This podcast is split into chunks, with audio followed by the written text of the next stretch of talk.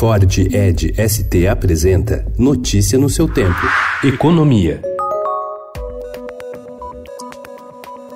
A pressão da indústria da construção e o prazo curto para a Caixa preparar o atendimento dos trabalhadores levaram o governo a adiar para a semana que vem o um anúncio da liberação das contas do FGTS previsto para ontem, com o intuito de evitar uma redução grande no volume de recursos do fundo, que é usado como fonte para financiamentos a juros mais baixos. A equipe econômica passou também a trabalhar com outras regras para os saques.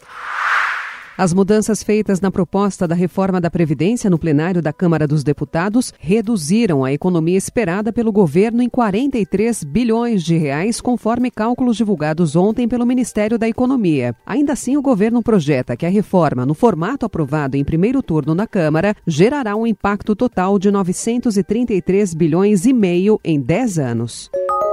O presidente Jair Bolsonaro voltou atrás e sancionou ontem a proposta que obriga a inclusão de informações sobre pessoas com autismo no censo 2020. Mais cedo, o presidente disse que, caso vetasse o texto, iria levar pancada de todo mundo.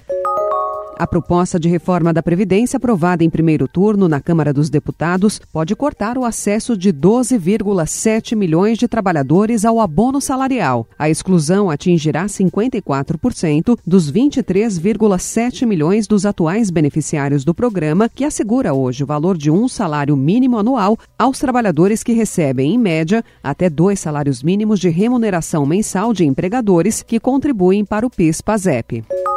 Mercosul negocia acordo para automóveis. Ideia é chegar a entendimento sobre livre comércio dentro do bloco antes que taxas para a União Europeia sejam zeradas. Notícia no seu tempo. É um oferecimento de Ford Edge ST, o SUV que coloca performance na sua rotina até na hora de você se informar.